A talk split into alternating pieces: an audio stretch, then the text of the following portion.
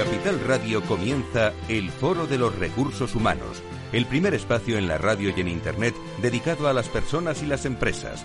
Desde la actualidad y las nuevas tendencias en gestión de empresas, analizamos el presente y el futuro de nuestro talento. Formación, competencias, comunicación, laboral, empleo, todo sobre los recursos humanos, con las voces protagonistas de los recursos humanos en un entorno directo. Francisco García Cabello, el Foro de los Recursos Humanos, Capital Radio.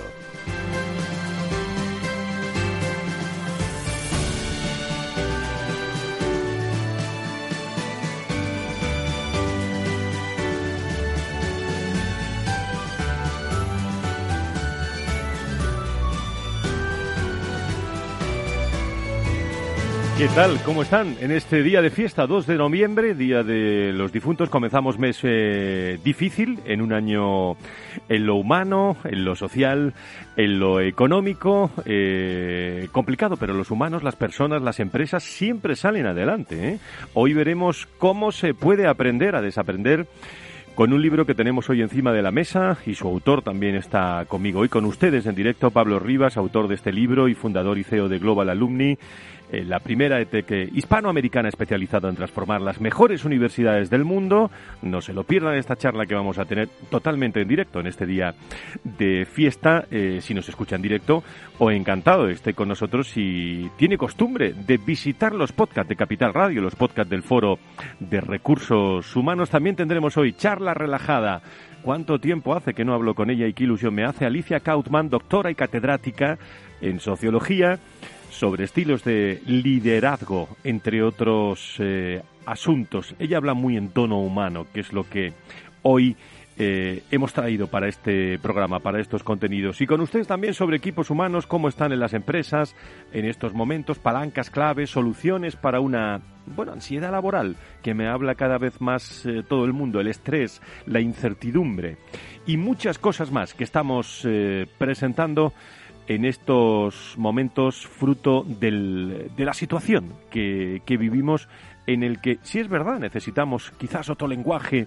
de, de management, vivir el momento en profundidad, para conocernos mucho mejor en las, en las organizaciones. Y como no, también con los comentarios de Tomás Pereda, Enrique Martínez, Pablo Romero y muchas personas más que se van a acercar a este foro de recursos humanos. Tatiana Márquez, ¿cómo estás? Muy buenos días, bienvenida. Muy buenos días. Que está muy cerca de las empresas y las personas, ¿no? Eso es, pueden encontrar toda la actualidad y entrevistas que tratamos en nuestra web www.fororecursoshumanos, suscribiéndose a la newsletter o a través de las redes sociales. Como saben, en Twitter somos arroba foro RRHH, también arroba Capital Radio B, en LinkedIn con arroba foro RRH, en YouTube con canal foro RRHTV y vía email eh, pueden consultar y aportar eh, todo lo que ustedes consideren en redacción arroba fororecursoshumanos.com y en oyentes arroba capitalradio.com. Las 12 y 8 en directo, 11 y 8 en las Islas Canarias. El mundo de los recursos humanos, que es el mundo de las personas y sus cosas, en directo con ustedes. Si quieres saber todo sobre los recursos humanos y las nuevas tendencias en personas en nuestras organizaciones, conecta con El Foro de los Recursos Humanos con Francisco García Cabello.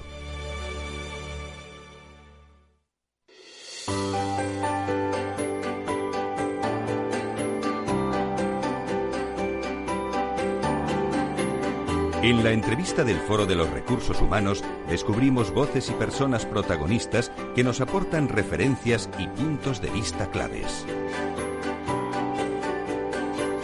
Pues vamos a empezar sin más dilación, las 12 y 9, estamos en, en, directo. La verdad que en este día de fiesta, cuando le planteé a nuestro invitado a venir, pues no lo dudo ni, no lo dudo ni un momento. Y le yo le recordé, ¿eh? oye, Pablo, es fiesta pero él me contestó pues como, como yo creo que se puede decir, como me contestó, oye, en una startup no hay, no hay fiestas. Pablo Rivas, ¿cómo estás? Muy buenos, muy buenos días, bienvenido. Muy buenos días, Fran, encantado de estar aquí en un día de fiesta. Bueno, pues eh, autor del libro Aprender a Desaprender y CEO y fundador de Global Alumni. Eh, que nos va a hablar también de Global eh, Alumne, primera ETEC hispanoamericana especializada en transformar las mejores universidades del mundo. ¿Qué es esto? Bueno, lo, va a contar Pablo ahora durante la entrevista. hacía tiempo ¿eh? que no estaba con Pablo, digo, en directo estábamos recordando, lo, cual no nos viene muy bien porque nos suma años, ¿eh? pero bueno, ¿qué le vamos a hacer? La última entrevista que, que tuvimos en la radio hace, hace ya algunos, algunos años. Bueno, tú te, eh, te incorporaste con la experiencia pública que tienes.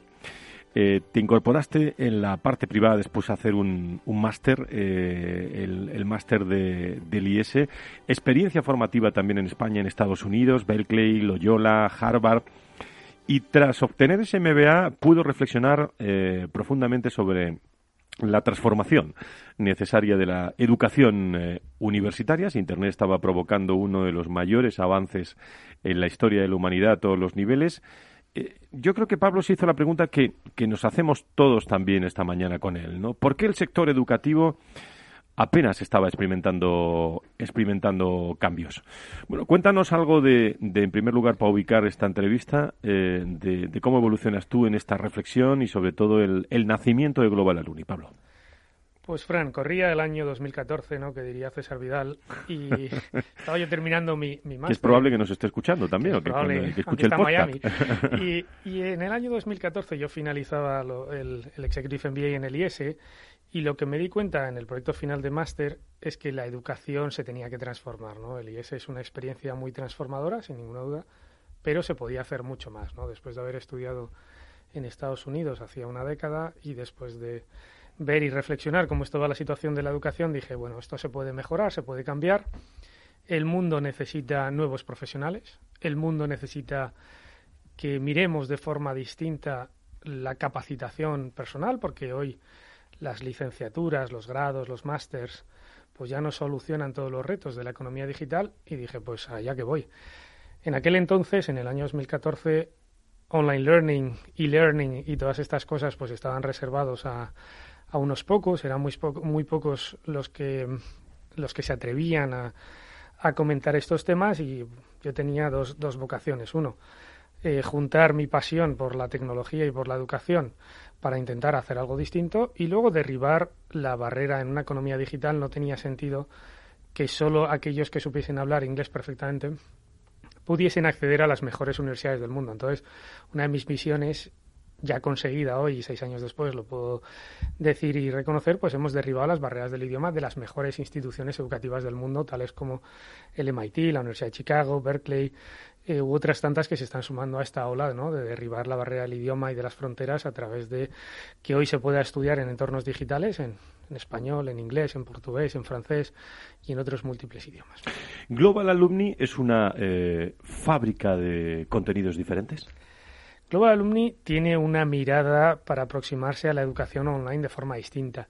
Online no puede ser un PDF y un vídeo eh, bien o mal grabado y que eso se llame online learning, eso no es. Eh, es decir, cambiar el medio no significa cambiar el formato. Hay que crear contenidos específicos, contenidos de muy alta calidad, donde hay mucha pedagogía, donde hay muchísima gente que se va incorporando a este proceso, para que el proceso al final de aprendizaje del alumno sea distinto. No es pasar lo que hacíamos en el aula a Zoom, ni es eh, pasar los apuntes por, por email. ¿No? Esto es como, como lo primero o lo más básico que se puede hacer. Entonces, Global Alumni crea contenidos digitales de muy alta calidad y un par de datos que, puedo compartir hoy, pues eh, cosas como o plataformas que supuestamente son de e-learning, tales como Coursera, tienen tasas de, completion, o sea, tasas de finalización de los cursos del 4 o el 5%, estamos hablando que en los programas de Executive Education de Global Alumni estamos hablando de por encima del 85 o incluso 90% en muchos de los programas, lo cual es una diferencia bastante radical y el formato influye evidentemente en que eso suceda. Pablo, cuando te estás codeando con las mejores universidades del, del mundo, ¿qué es lo que aprende uno todas las mañanas? Digo tempranito porque, claro, para hablar con, con algunas universidades tienes que estar ahí. Pues lo primero que aprendes es eh, que a las universidades les importa, o las mejores universidades del mundo les importa la educación, tienen el mismo reto las mejores que las que no son tan buenas y necesitan transformarse. Es decir, llevan 100, 200 o 250 años haciendo lo mismo. Eh, universidades como el MIT son tremendamente buenas en enseñar, en hacer investigación, en hacer eh, muchas cosas muy bien, pero esto de digital, pues evidentemente también les supone un dolor de cabeza. Eh, y con esa, esa es la aproximación que hace Global Alumni. Nosotros os ayudamos a transformaros, os ayudamos en el proceso de creación de contenidos digitales, os ayudamos a expandir eh, la marca y los mercados a nuevos sitios donde antes no llegabais, os ayudamos a montar toda la plataforma de tecnología educativa detrás para que lo puedan, lo puedan hacer, ¿no?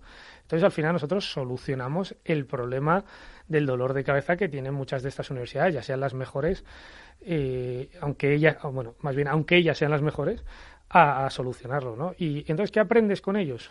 Pues aprendes muchísimas cosas. En primer lugar, que la excelencia educativa no es negociable. Es decir, aquí eh, eh, la educación importa, importa mucho, y la excelencia no es un elemento negociable, es muy duro es decir, estar siempre en la cresta, en la cresta, en la cresta, no estoy hablando de 5 o 10 años como muchos jugadores de fútbol o como el Real Madrid que lo intenta hacer durante 100 años, no, esta gente lleva en la cresta o en el pico 200 años, con voluntad de estar otros 200 más, con una cuarta revolución industrial que por primera vez les ha afectado. A mí sabes que hemos charlado muchas veces de esto, pero me interesa mucho también todo el concepto de empleabilidad en las organizaciones. las universidades eh, forman, eh, pero tienen que estar muy en contacto con, eh, con las empresas. ¿Cuál es la tendencia, Pablo?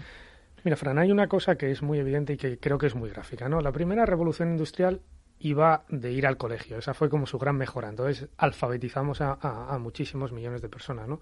En la segunda era colegio y universidad, porque cambiaba la economía y entonces se necesitaba gente más especializada. En la tercera revolución industrial, esta que estamos dejando atrás, era colegio, universidad y máster y o doctorado, ¿no?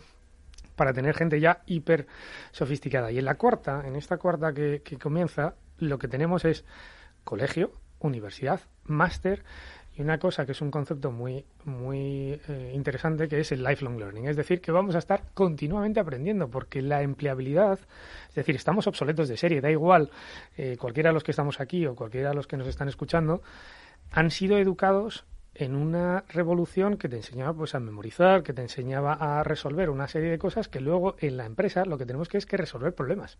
Y esa es la empleabilidad de fondo. Entonces tenemos que empezar a enseñar a la gente pues primero ¿Por qué? ¿Qué pasa? ¿Qué es la tecnología? ¿Por qué cloud te rompe el concepto, por ejemplo, de la teoría del coste marginal? Por ejemplo, ¿no? Una cosa que el cloud computing te hace infinito, es decir, te hace expandible donde ya eh, pues a Facebook le da igual tener un billón que dos billones prácticamente de clientes, ¿no? Cosa que en la economía tradicional de la tercera revolución industrial, si tú tenías, si, si fabricabas coches, pues la unidad 1001 sabías que te tenías que construir otra fábrica adicional. Ahora ya no. Ahora esto es expansivo, global y por lo tanto hay que cambiar radicalmente pues la, forma de aproximarnos a estas nuevas tendencias. Y el que no se forme se queda fuera del mercado, con lo cual tenemos un problema de empleabilidad y también tenemos un problema social. Bueno, eso lo saben muy bien los directores de recursos humanos, ¿no? Me imagino, ¿no? Eso lo empiezan a entender. Es decir, ya no puedes contratar solo por currículum, que está muy bien, que es de donde vienes, y, y, las horas que le has metido a tu formación, ¿no? Evidentemente. Pero hay otro tema muy importante, es qué sabes de lo nuevo y qué sabes de lo que está por venir. Y entonces, claro, temas como Machine Learning, temas como el algoritmo, temas como que vamos a estar conviviendo con un robot, una máquina que nos va a ayudar a potenciar nuestras capacidades y nuestras eh, funciones dentro de la empresa, que vamos a dejar de hacer algunas cosas para empezar a hacer otras. Todos esos temas son muy, muy interesantes y los directores de recursos humanos tienen que ser conscientes de ello porque si no van a tener una plantilla con una gran carga de obsolescencia y tienen que dirigir las miradas allí y ponerle solución. Pablo, dime una cosa, un apasionado como tú en, la revolución tecnológica, en la internacionalización de la economía, de la educación digital de, de calidad que trabaja más de 14 horas al día, ¿de dónde saca tiempo para escribir este libro que tengo encima de la mesa? Bueno, dos años prácticamente. O sea, la gente me dice, Pablo, ¿pero dónde has sacado el tiempo? Digo, mira, dos años, mucho aeropuerto, mucha sala de espera, mucho, mucho avión y dije, bueno, pues en vez de leer libros de otro, voy a intentar escribir lo que yo he vivido o visto, ¿no? Y, evidentemente, pues al final es un manifiesto que yo he hecho de una reflexión casi conmigo mismo, en un libro muy fácil de leer, que es de cultura general, que es, oye, ¿qué está pasando? Mm, miren, esto es lo que yo he hecho, esta es la solución, que la solución se basa, se llama Global Alumni, que es una empresa que, que trabaja en más de 50, tenemos miles y miles de alumnos, trabajamos en más de 50 países distintos, trabajamos en cuatro idiomas, nuestra empresa es como Naciones Unidas, tenemos más de 32 nacionalidades distintas trabajando en nuestra compañía y más de 250 empleados, con lo cual, pues, ¿cómo lo haces? Una página detrás de otra, Fran. Y el título, eh, bueno, está editado en el editorial eh, y el, el, título es muy, muy eh, de actualidad, ¿no? Aprender a desaprender. ¿Tú, tú, crees que estamos en tiempos de, de, de desaprender? Bueno, Fíjate, empiezo por el segundo. y si no lo estamos, tenemos un problema. Es decir, tenemos que desaprender, porque empezando por, yo siempre digo, lo mejor es uno mismo, ¿no? Nos miramos ante el espejo y decimos, ¿qué de lo que eh, yo cuando estudiaba la carrera, que corría el año pues 2002, 2004, 2005, y decía, muchas de esas cosas que me enseñaron ya no valen. Y entonces tengo que desaprenderlas. Incluso mi primera década profesional en el sector público la tuve, la he tenido que desaprender para aprender muchísimas cosas nuevas, ¿no?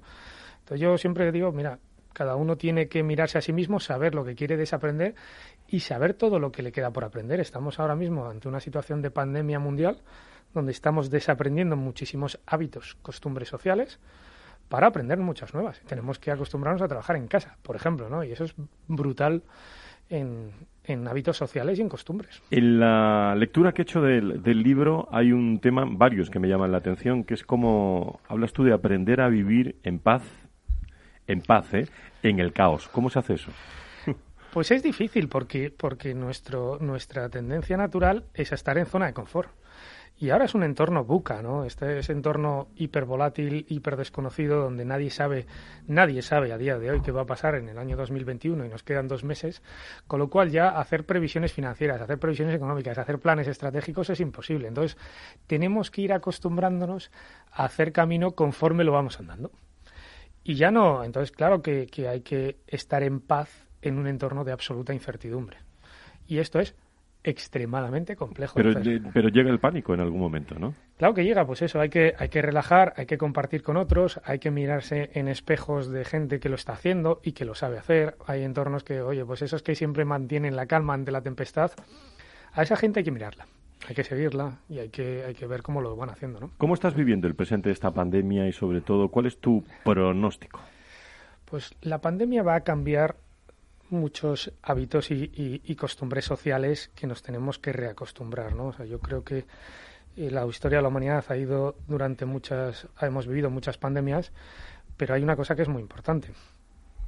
Cuidado con cómo salimos de esta porque tenemos que seguir comiendo, tenemos que seguir viviendo, no podemos vivir con miedo, porque lo de vivir con miedo es un desastre. Entonces tenemos que cuidarnos, sin ninguna duda. Esto es serio, sin ninguna duda, pero no podemos olvidarnos que al final del día tenemos que desarrollarnos y, vivir en felicidad, porque vivir en infelicidad no es vida.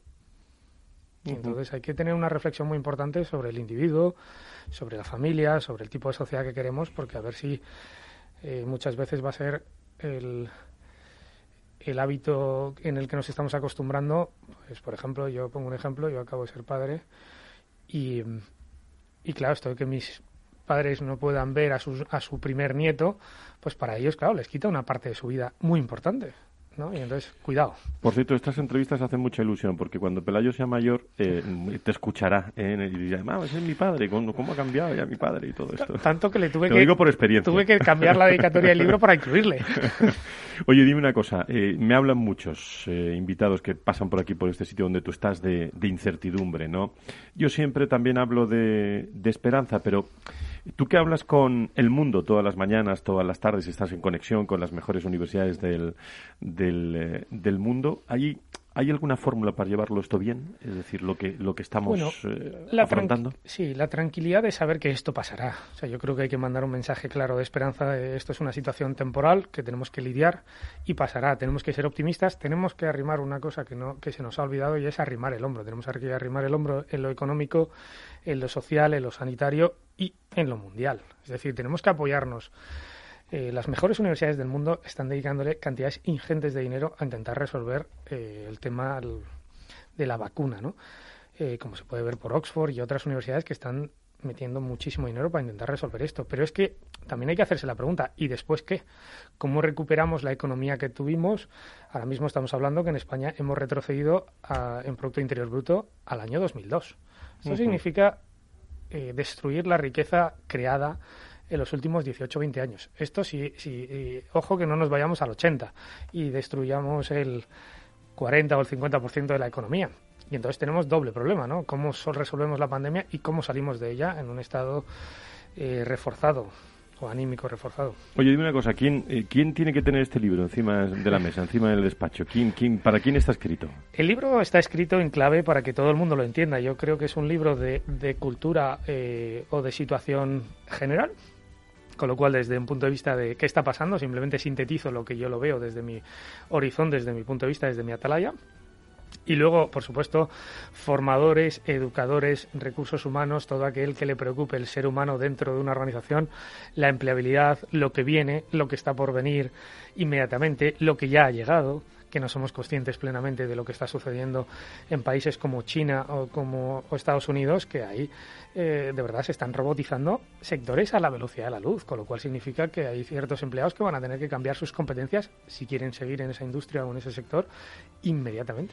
Pues charlando con Pablo Rivas, autor del libro Aprender a desaprender y CEO fundador de Global Alumni, que se queda con nosotros y nos acompaña. Tienes tiempo, ¿no? Eh, en este en este lado se queda con nosotros hasta la una. Nos esperan muchísimos invitados. Se incorporará en la tertulia un hombre hoy con, eh, con fuerza, con eh, energía eh, suficiente para transmitirnos cómo aprender a, a, desaprender. Con él estamos, no se vayan, ¿eh? volvemos en unos segundos después de los consejos publicitarios.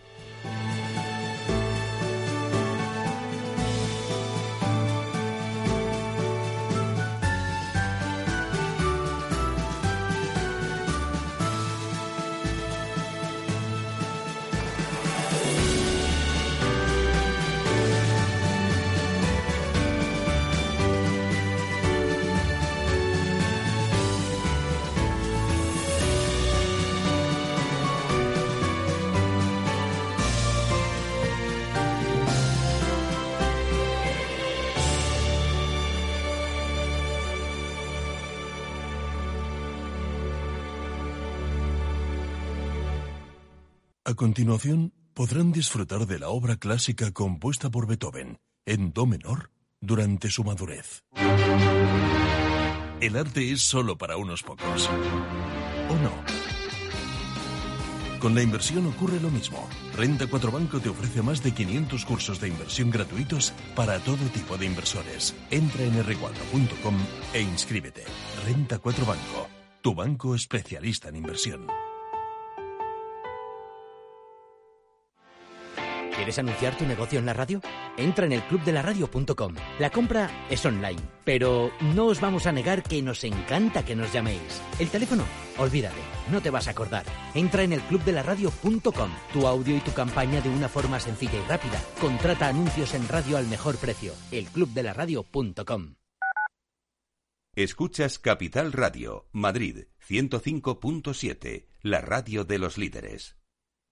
Disfruta de la mejor cocina gallega en Montes de Galicia. Todo un clásico moderno en el barrio de Salamanca. Disfruta de la variada dieta atlántica, de las mejores carnes y pescados tratados con respeto y transparencia y regados con una de las mejores bodegas de la zona. En grupo, en familia o en pareja, Montes de Galicia te ofrece el espacio perfecto en cada ocasión. En Metro de Madrid llevamos más de 100 años observando cada mirada y ahora que solo te vemos los ojos, queremos ver que te sientes seguro. Por eso, desinfectamos diariamente nuestros trenes e instalaciones. Contamos con un sistema automático de control de acceso y aplicamos la apertura automática de puertas. En Metro, miramos por ti. Metro de Madrid, Comunidad de Madrid.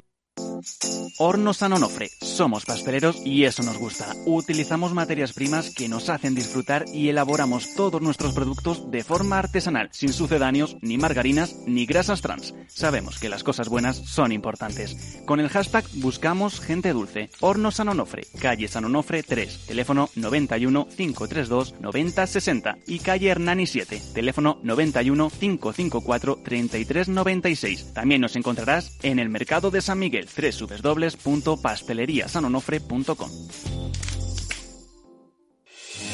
¿Está pensando en montar una empresa pero no se atreve a dar el paso en solitario? Busca una marca conocida y consolidada que le respalde. En Franquiciados le ayudamos a elegir el negocio que más se ajuste a sus necesidades. Franquicias de éxito, innovadoras, de baja inversión. Los miércoles a las 12 en Capital Radio tienen una cita con el único programa de radio de España especializado en la industria de la franquicia. Franquiciados con Mabel Calatrava.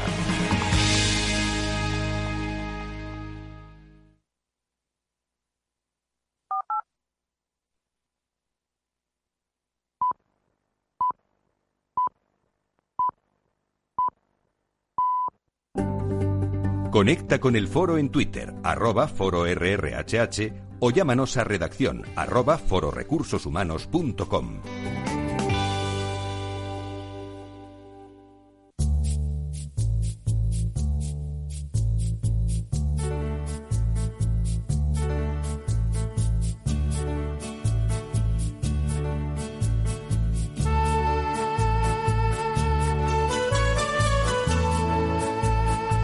Las doce y media, las once y media en las Islas Canarias. ¿Qué tal está? Disfrutando de, este puente. Nosotros le estamos eh, dando alguna idea para las próximas horas eh, y para que pueda aplicar en su trabajo.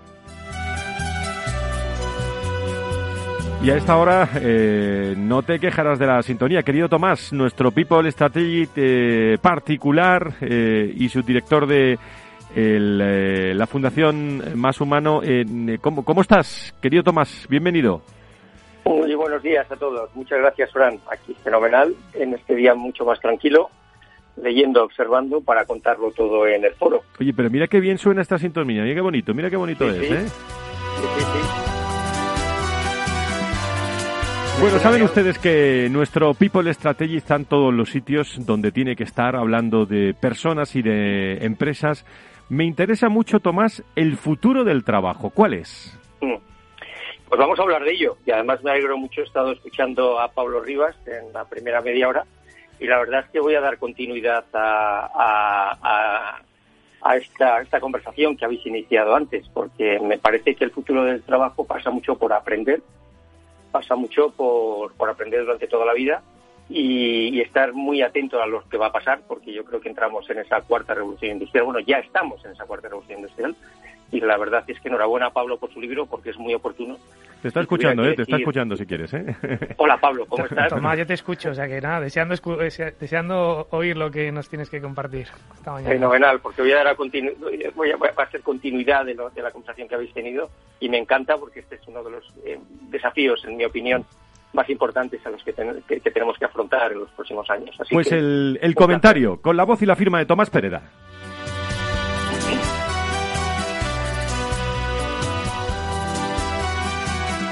Es probable que pese a todos sus defectos y más allá del COVID-19, nuestro mundo económico y social actual sea mucho mejor de lo que pensamos, tal como demuestra empíricamente Steven Pinker desde su creencia ilustrada en el progreso. Entonces, ¿Cómo entender ese sentimiento generalizado de insatisfacción? Esa portada del Newsweek que nos preguntaba si todo va tan bien, ¿por qué nos sentimos tan mal? Es posible que un mayor sentido sobre la dignidad humana e individual como fundamento moral contra la pobreza, la desigualdad, la discriminación, etcétera, nos haga sentir más incómodos frente a esas situaciones, tal como nos explica Javier Gomá. En estos días, el World Economic Forum ha publicado su nuevo The Future of Jobs Report 2020, en cuyo prefacio propone la creación de un nuevo contrato social que promueva un sistema socioeconómico más justo, sostenible y equitativo. Considera que los esfuerzos para afrontar los grandes desafíos, tales como la mayor desigualdad, el impacto de la digitalización en el trabajo, la creciente polarización mundial, etcétera, van muy por detrás respecto al impacto disruptivo de las grandes transformaciones, acelerándose y agravándose por las consecuencias económicas y de empleo de COVID-19.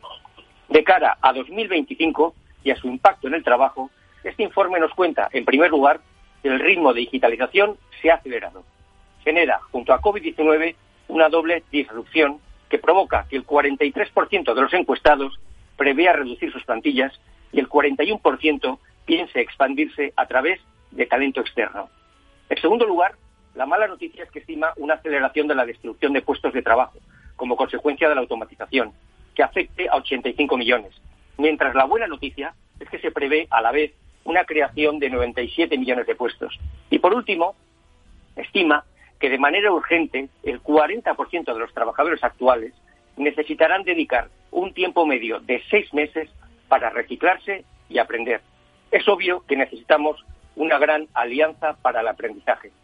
Como nos cuenta Harari en su última obra, las enormes innovaciones industriales del siglo XIX alteraron de tal forma nuestra forma de trabajar y de vivir que alumbraron tres relatos o ideologías, fascismo, comunismo y liberalismo, que intentaron explicar y dar un sentido a nuestro mundo, derivando en grandes conflictos hasta conseguir estabilizar el nuevo modelo. Podemos afirmar que el fascismo y el comunismo desaparecieron, mientras el liberalismo necesita una profunda reinvención. El dilema actual es que el nuevo relato lo están escribiendo desde su mejor saber tecnólogos y científicos, a medida que progresan en su trabajo. ¿Podremos esperar contar con un nuevo relato que dé sentido humanista a la cuarta revolución industrial? ¿Quién lo está escribiendo? ¿Podemos aspirar a que surja espontáneamente un modelo más justo, sostenible y equitativo? Las decisiones de hoy condicionarán de una manera muy relevante el modo de vida de las próximas generaciones. Esta pandemia pasará y cuando salgamos a la superficie nos encontraremos un mundo muy cambiado, sobre el que habrá que aprender mucho pronto y durante toda la vida.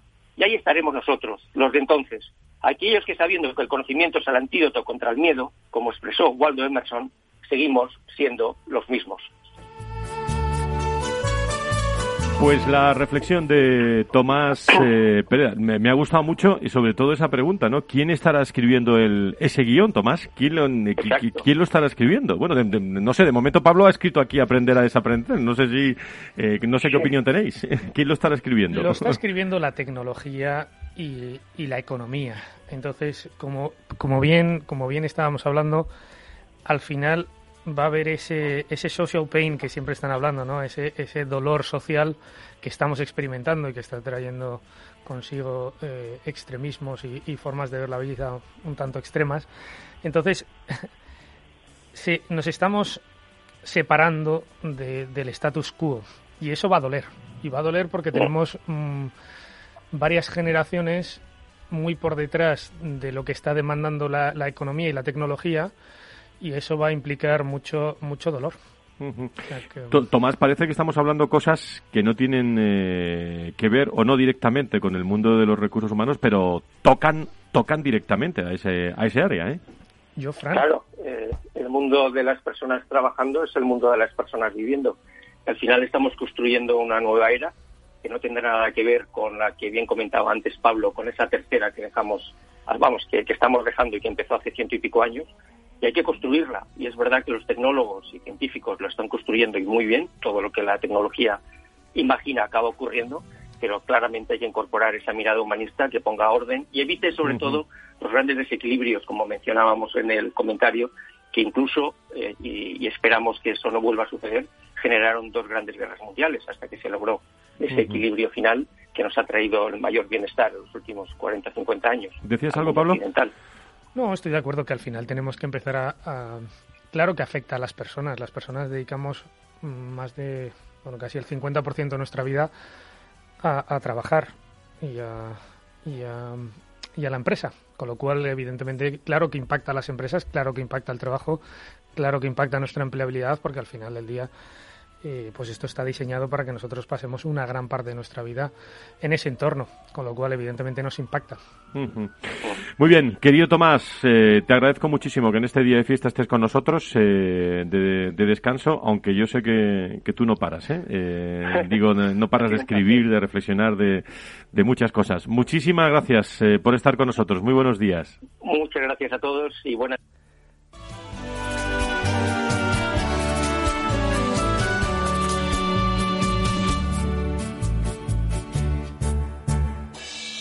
Si quieres saber todo sobre los recursos humanos y las nuevas tendencias en personas en nuestras organizaciones, conecta con El Foro de los Recursos Humanos con Francisco García Cabello. Y tenemos hilo directo ahora con la columna del marketing eh, y los recursos humanos. Enrique Martínez Bermejo es el CMO del Foro de Recursos Humanos y creo que está en línea también trabajando ya en esta jornada.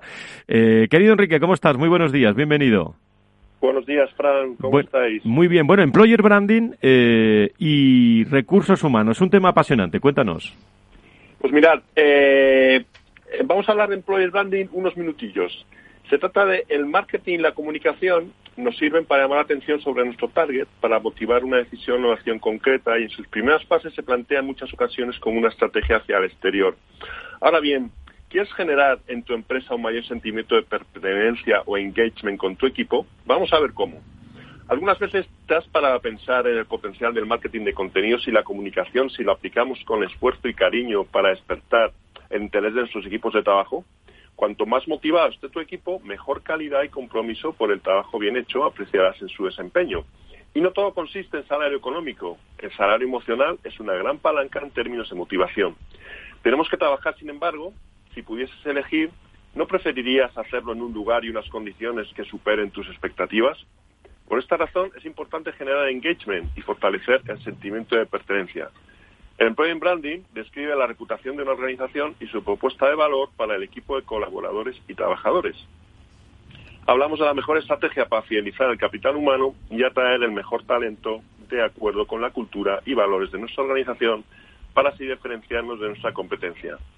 Os recuerdo a todos los oyentes que el próximo miércoles, día 4, a las 11 de la mañana, Francisco Arcia Cabello y un servidor es verdad, es verdad. Me viene bien que me lo recuerdes, ¿eh? Employee Branding y Empleo, eh, que habéis hablado bastante de empleo con Pablo, en másdigitalmadrid.com. Podéis escucharnos allí a partir de las 11 de la mañana. Gracias, Fran. Muchas gracias, Enrique Martínez Bermejo. Ahí estaremos, ¿eh? con mucha ilusión, Agencia de Empleo, eh, muy, bueno, haciendo muchas cosas en el Ayuntamiento de, Madrid y allí estaremos también, que por cierto me han dicho que hay muchas personas registradas para, para hablar de, este asunto. Será será un placer eh, conversar eh, con todos también. Bueno, enseguida me está esperando. ¿Qué ganas tengo de hablar con ella, con Alicia Kaufman? Empleo y formación protagonistas en el Foro de los Recursos Humanos.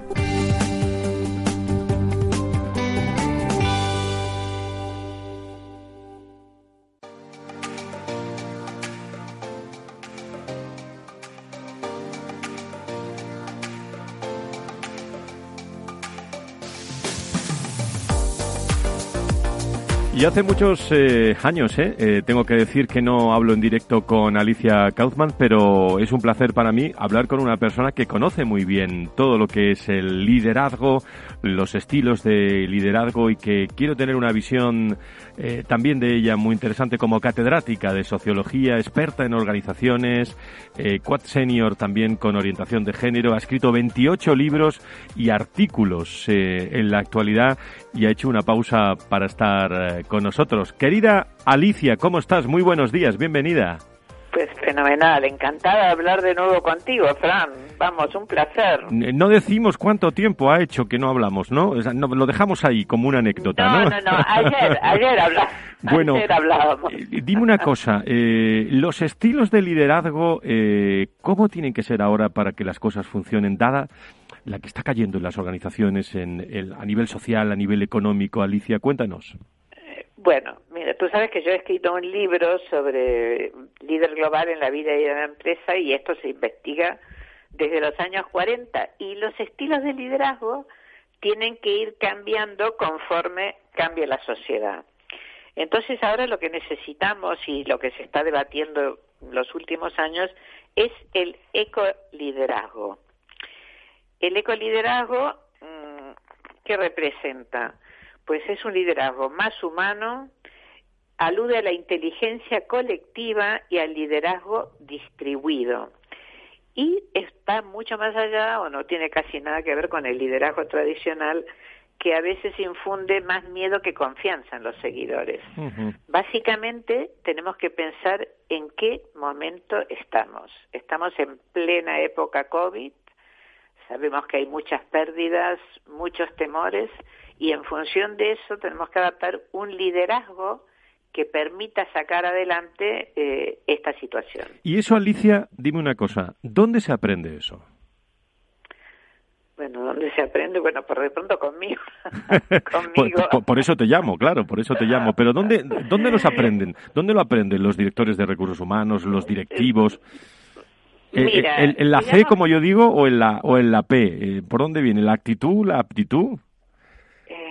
Mira, yo creo que viene un poco de las dos cosas. Es decir, esto no es totalmente nuevo. Ya Anne Roddick con Body Shop empezó con este tipo de liderazgo, porque hizo una empresa que tuvo que, claro, que había que hacer una empresa para hacer el bien y con productos saludables. También en Unilever tenemos hace años ejemplos, en el año 2012, que en Unilever se hicieron ajustes en recursos humanos en función de la crisis financiera que hubo y que no se podía seguir igual. Y no olvidemos que en el 2007 al Gore le dieron el premio Nobel por sus escritos sobre el calentamiento global. ¿Qué te quiero decir con esto? Que esto no es algo que nace hoy. Lo que pasa es que sobre todo en Inglaterra están trabajando más con este tema y hay un equipo, un grupo de investigadores de la Universidad Said y de otras universidades que están trabajando específicamente este tema para ver qué tipo de liderazgo nos puede ayudar ahora a salir adelante o avanzar en esta situación. Entonces, en función de este tema, yo creo que lo más importante es tener en cuenta que hacen falta nuevas competencias, que el poder jerárquico se reemplaza por el poder colectivo. Esto no es tan fácil y que se requieren otras competencias porque estamos en plena era COVID que realmente no sabemos exactamente cuándo va a terminar y tenemos muchos interrogantes. Entonces, ¿qué es lo que tiene que tener el directivo que se oriente por el ecoliderazgo que se centra más en el sistema que en el ego del directivo? En primer lugar, saber trabajar el conflicto, no temerle. Hay que hablar de los conflictos, hay que hablar de las pérdidas, si no esto es como un grano de pus que se queda enquistado. En segundo lugar, aprender a vivir con la incertidumbre. Esto es algo muy difícil, no estamos habituados. Teníamos muchos años de tranquilidad. Y luego el líder tiene que dar confianza a sus seguidores, no miedo. La gestión del miedo, vamos, no sirve para nada. Y lo más importante de todo es desarrollar una habilidad que es la contención que todos la sabemos porque lo hacemos con los niños en casa todos los días. Cuando tu hijo te viene a casa y dice, papá, Paquito me ha pegado, y tú lo escuchas y dices, bueno, ¿qué te ha hecho Paquito? Y entonces cuando desmenuzas el problema con el otro, tú le das las claves para que tu hijo vaya y resuelva él solito en el colegio lo que ha pasado. Pues con los colaboradores pasa lo mismo, son las habilidades para disminuir estrés y comprender al otro. Porque tal y como están las cosas, no nos engañemos. Qué, interesante Todo el mundo está con estrés y un nivel de ansiedad. Sí, totalmente. Y de eso sabes tú, de eso sabes tú mucho también. Mira, nos acompaña hoy también en la mesa y establecemos una tertulia ya aquí hasta el final del programa. Nos acompaña Pablo Rivas, que como sabes es fundador y, bueno y primer eh, CEO de, Global Alumni y además eh, es autor de aprender a desaprender, un libro que tenemos encima de la mesa. No sé, Pablo, si quieres comentar algo a Alicia o, incluso hacerle alguna pregunta o alguna reflexión. Yo quiero leer ese libro, está claro, inmediatamente. Muchas gracias, Alicia. No, en primer lugar, ¿cómo, ¿cómo se aprende esto en un entorno universitario? Ya que, ya que perteneces a la academia, ¿cómo, ¿cómo estáis intentando incorporar esto dentro de las currículas universitarias para que eh, tengamos esa empatía o esa capacidad o esa confianza, esa nueva forma de visión, ¿cómo, ¿cómo, lo integramos en el mundo universitario? Mira, yo creo que tenemos, yo creo que se aprende desde la experiencia, ¿no? Yo empezaría preguntando, primero, ¿cómo vives esta situación a los alumnos? ¿Cómo la viven tus padres? Y a partir de ahí, de, de, la, de la realidad, tú puedes empezar a decir, ¿Y, ¿Y cómo creen, desde lo que conocemos del liderazgo, cómo creen que podría funcionar distinto? O sea, implicarlos a ellos, pero desde su vivencia, desde cada lugar. Lo que yo creo es que a menor edad, y lo estamos viendo por toda la gente que no usa la mascarilla, menor conciencia del riesgo y de la posibilidad real de que esta enfermedad puede ser mortal. O sea, puede ser muy leve o puede ser muy grave. En realidad no lo sabemos. Pero yo implicaría eh, alumnos en la universidad o, directivos desde su día a día. Y cuando ellos hablan de su día a día, cuando se los escucha, es ahí cuando realmente les abre el interés y pueden escuchar esta nueva modalidad, siempre desde el ejemplo. Yo creo que trataría de minimizar lo teórico para ir, bueno, ¿y ustedes qué piensan, qué sienten? Bueno, esto es lo que se está haciendo en otros sitios y funciona para poder realmente abordar la, la, que, la que se nos viene encima, vamos. No sé qué piensas tú. Sí, Alicia, no, no pienso exactamente lo mismo. Hay otra reflexión que también me parece muy importante. Siempre hablamos de las habilidades del líder, pero ¿y de los valores de, de los que siguen? Es decir, de, de, todos los que están, porque siempre estamos hablando del pico y a veces creo que tenemos que hablar de eh, el resto de la organización, ¿no? O sea, ¿dónde está el compromiso? ¿Dónde en un entorno tan eh, incierto, tan volátil como el actual, dónde está la fuerza de voluntad, la resistencia, la capacidad de superación, el esfuerzo? Eh, porque si no, siempre, a veces, ¿no? En estas miradas dirigimos mucho la mirada al líder, cómo hacemos las cosas de forma más cooperativa, cómo hacemos otra, otra serie, pero y Alicia, ¿cómo integramos esto dentro de una organización? Porque yo, por ejemplo, lidero una organización de, de muchos cientos de trabajadores y, y, ¿cómo lo haces? Porque mirarse uno mismo o cambiar uno es fácil, pero ¿y luego cómo cambiamos al resto de la organización? Sí, pero mira, si nosotros depositamos todo en el líder, justamente el ecoliderazgo habla del sistema, ¿no? Tiene que transformarse el sistema, o sea, eres un poco como el portavoz, pero si tú precisamente has escrito sobre cómo cambiar las mentalidades, ese es el gran reto. Yo parto del supuesto, quizá erróneamente, de ya partir con, con determinados valores. Yo trabajé dos años con, con Stephen Covey, uh -huh. de los siete hábitos de la gente altamente efectiva, Uh -huh. y realmente ahí cambias el chip totalmente. Entonces, primero hay que cambiar el chip la sociedad del hiperconsumo, nosotros vemos ahora que con bastante menos vivimos. Vemos que te vas al campo y vives fenomenal. Entonces, tenemos hechos que nos demuestran, pero tenemos que pasar del yo al nosotros. Uh -huh. El yo del jefe de arriba o el yo del seguidor que me lo hagan, eso ya no sirve para nada.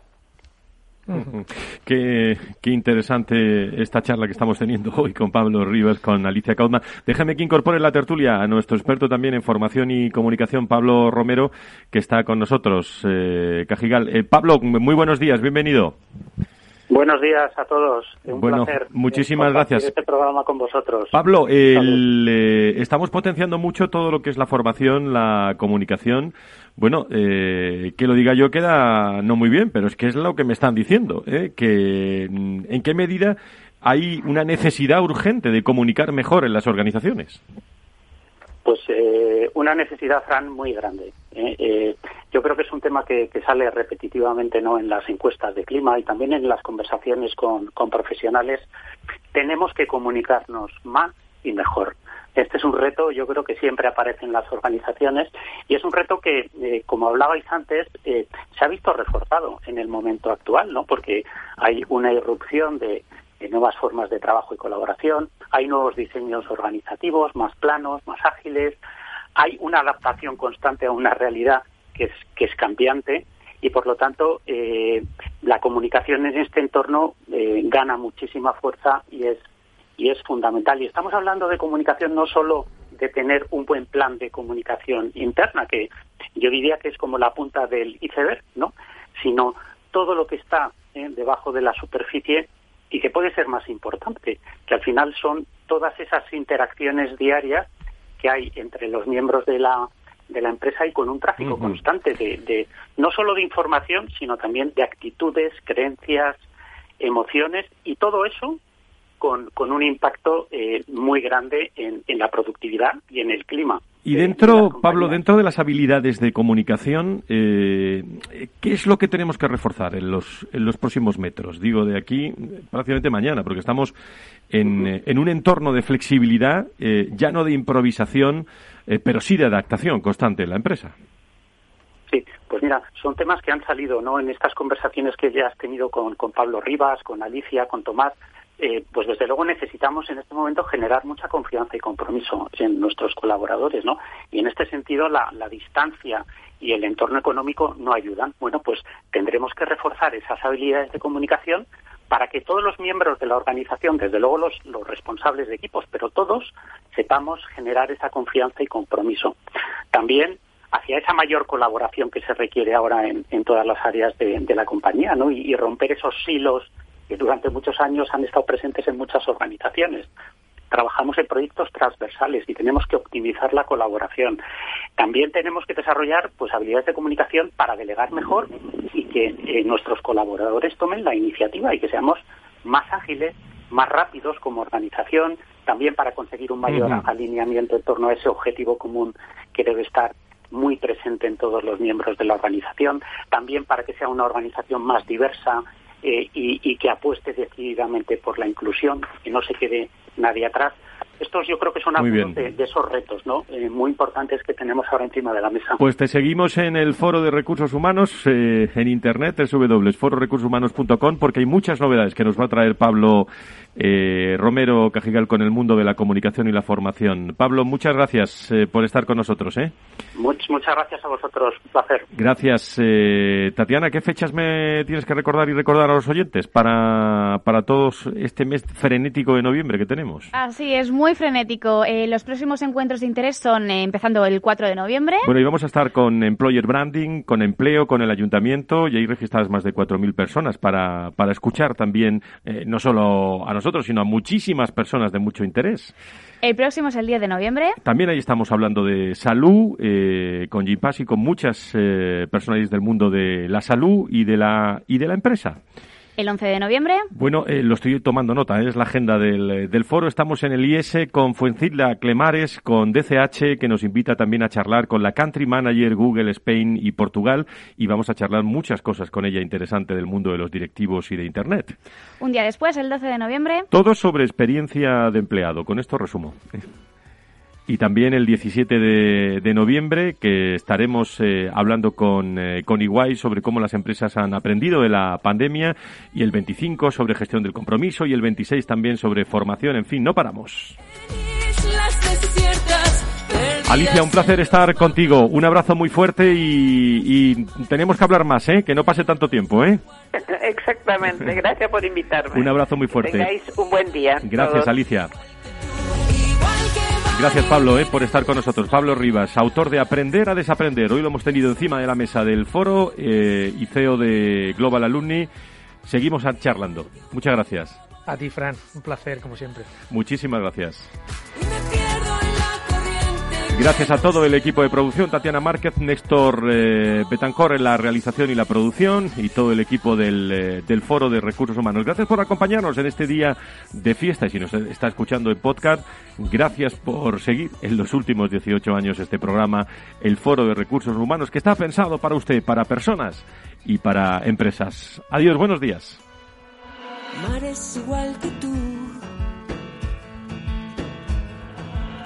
Es igual que tú.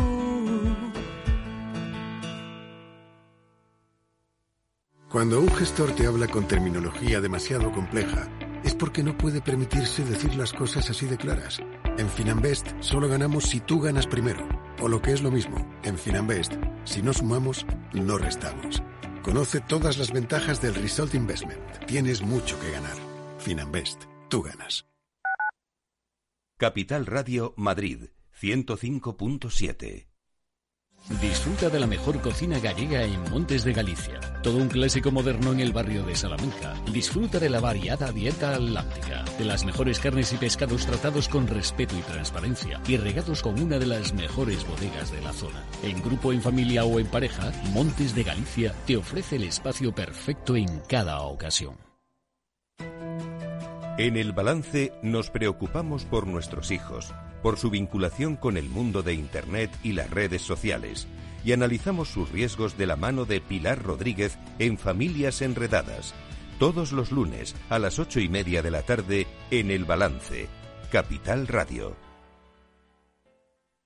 En el restaurante Gaztelubides somos rigurosos con la selección del producto para crear recetas imaginativas que acompañamos de una bodega generosa y brillante y de nuestra magnífica terraza durante todo el año.